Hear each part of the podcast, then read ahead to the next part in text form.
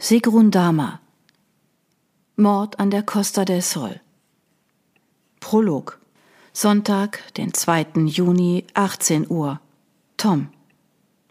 Tom kam sich wie ein Kinoheld vor. Wichtig. Er hatte eine Entscheidung getroffen. Die richtige. Er würde zu seinem Wort stehen. Es durchziehen, selbst wenn es nicht leicht sein würde. Natürlich gab es Widerstände. Das gehörte dazu, wenn man seine Träume verwirklichen und sich selbst neu erfinden wollte. Wenn er etwas auf der Studienreise gelernt hatte, dann das. Tom blickte sich um. Er war allein. Bewusst hatte er sich ein wenig zurückfallen lassen. Er nahm einen Schluck aus seiner Trinkflasche und stellte sie neben sich ab. Er wollte diese wilde Wüstenlandschaft einen Moment lang genießen, sie nur für sich haben. Die alten Berge lagen majestätisch und kraftvoll vor ihm, rochen nach Hitze und Staub. Endlich allein.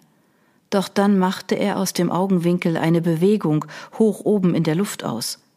Er legte den Kopf in den Nacken und sah, wie über ihm Greifvögel im wolkenlosen blauen Himmel kreisten. Ihm fiel ein, dass Carola der Reisegruppe dazu etwas auf der Hinfahrt im Zug erklärt hatte. Was hatte sie nur gesagt? Richtig, der Berg hieß auf Spanisch wohl so etwas wie Geierberg, benannt nach diesen Aasfressern. Plötzlich hörte er ein Rascheln, vermutlich ein wildes Tier. Tom deutete es als Hinweis, dass er genug pausiert hatte. Es war an der Zeit, das Ziel zu erreichen. Er nahm noch einen Schluck, verstaute die Flasche und setzte sich wieder in Bewegung. Erst lief er durch das Geröll, dann ging es steil bergauf und kurz danach hatte er den Gipfel erklommen angekommen. Stolz kletterte Tom auf den Felsüberhang, der vor ihm lag. Obwohl er sich vorsichtig hinsetzte, lösten sich ein paar Steine und fielen nach unten in die Schlucht. Er merkte, dass sich seine Finger instinktiv in den Felsritzen festgekrallt hatten. Vor ihm ging es verdammt tief runter. Tom spürte, wie sich Schweiß auf seiner Stirn bildete, wagte es aber nicht, eine Hand zu lösen, um ihn abzuwischen. Nachdem er den Aufstieg für leicht befunden hatte, wurde ihm jetzt erst bewusst, wie hoch oben er tatsächlich gelandet war.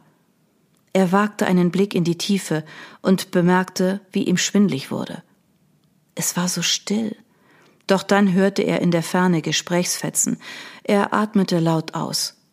Es dauerte einen Moment, bis ihm bewusst wurde, dass die Geräusche nicht aus der Nähe, sondern von der anderen Seite des Berges kamen. Mist, das konnte nur bedeuten, dass sich seine Reisegruppe offensichtlich schon auf dem Abstieg befand. Hatten sie nicht bemerkt, dass er zurückgeblieben war? Zumindest Frank würde doch auf ihn warten. Plötzlich hörte er hinter sich Schritte, die schnell und zielstrebig auf ihn zukamen. Geht doch. Erleichtert entspannte Tom sich und drehte vorsichtig den Kopf, konnte aber niemanden ausmachen. War das Frank? Tom spürte, wie wackelig seine Knie noch immer waren. Schnell schaute er wieder stur geradeaus. Komisch. Früher hatte er keine Probleme mit Höhenangst gehabt. Mit einem Mal zischte ihm jemand etwas ins Ohr. Du Verräter! Du hast es nicht besser verdient! Dann spürte Tom, dass eine Hand in seine hintere rechte Hosentasche griff, dorthin, wo sich sein privates Handy befand. Bevor er etwas sagen konnte, nahm ihm ein Stoß in seinen unteren Rücken den Atem. Die Wucht des Schlages hatte ihn automatisch nach vorne rutschen lassen. Instinktiv lehnte sich Tom in dem Versuch, das Gleichgewicht wiederzuerlangen, mit dem Rücken weit nach hinten. Bloß weg von dem Abgrund. Endlich konnte er wieder atmen. Er schnappte nach Luft. Doch kaum, dass er sich gefangen hatte, gingen bereits kleine, aber heftige Schläge auf seinen Kopf nieder. Ihm wurde schummerig, Watte im Kopf. Kurz darauf folgte ein erneuter Hieb auf den unteren Rücken. Sein Körper rutschte noch näher an den Abgrund heran. Tom merkte, wie gefährlich weit seine Beine bereits über der Schlucht hingen. Es war zu spät. Sein letzter Versuch, die Schieflage auszugleichen, scheiterte. Er war zu langsam, zu schwach. Voller Entsetzen spürte Tom noch einen weiteren heftigen Stoß in den Rücken und dann verlor er jeglichen Halt. Als er in die Schlucht fiel, sauste der Wind so laut an seinen Ohren vorbei, dass er seinen eigenen Hilfeschrei nur verzerrt hörte.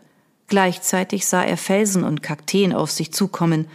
Vor seinen Augen begannen die Bilder durcheinander zu wirbeln. Die Sträucher und Steine wurden immer größer. Dann prallte er auf. Ein lauter Knacks. weißes Licht, Stechen im Kopf, Blut, Blitze, Ruhe.